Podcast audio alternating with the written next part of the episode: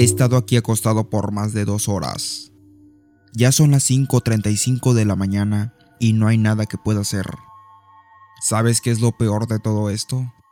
Estoy en el mismo cuarto que mis padres. Ellos no apartan la mirada de mí. Lo único que puedo hacer es tratar de no llorar o gritar.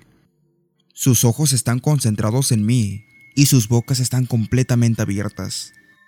Hay un fuerte olor de sangre en el aire y estoy paralizado del miedo.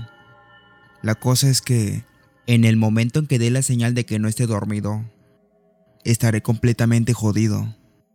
Moriré y no habrá nadie ahí para salvarme.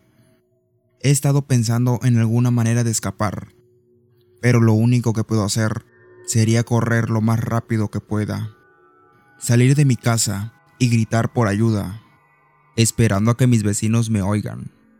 Es arriesgado, pero si me quedo aquí, igual moriré.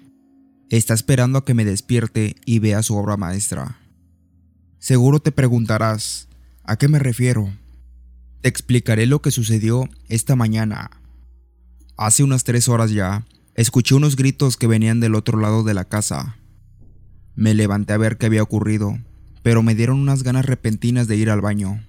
Y en vez de ir a investigar, fui primero al baño. Hubiera muerto por mi estupidez, pero miré desde la puerta del baño.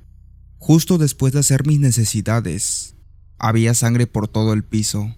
Estaba muy preocupado y salí corriendo directo a mi cuarto, a esconderme bajo mis sábanas. Traté de volverme a dormir, como si todo fuera un sueño muy lúcido o algo parecido. Luego escuché la puerta del baño abrirse. Como el niño asustadizo que soy, Traté de observar desde mi cama qué estaba pasando. Pude ver que algo estaba arrastrando a mis padres.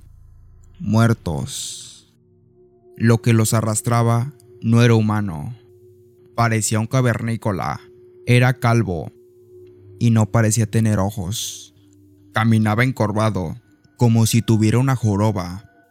Esta cosa era más inteligente que un animal común. Estaba consciente de lo que hacía recostó a mi padre a un lado de la cama, viéndome.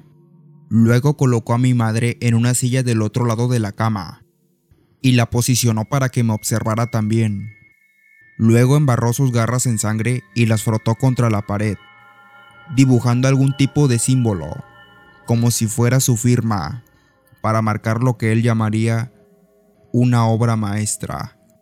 Y para terminar, escribió algo en la pared que no podía leer en la oscuridad. Luego se situó debajo de mi cama para atacarme en el momento en el que me despertara. Desde entonces no he podido leer el mensaje, pero la habitación está comenzando a iluminarse por la luz del sol. Siento que no debería leerlo, pero no puedo resistir el impulso de hacerlo. Son solo cuatro palabras. Sé que estás despierto.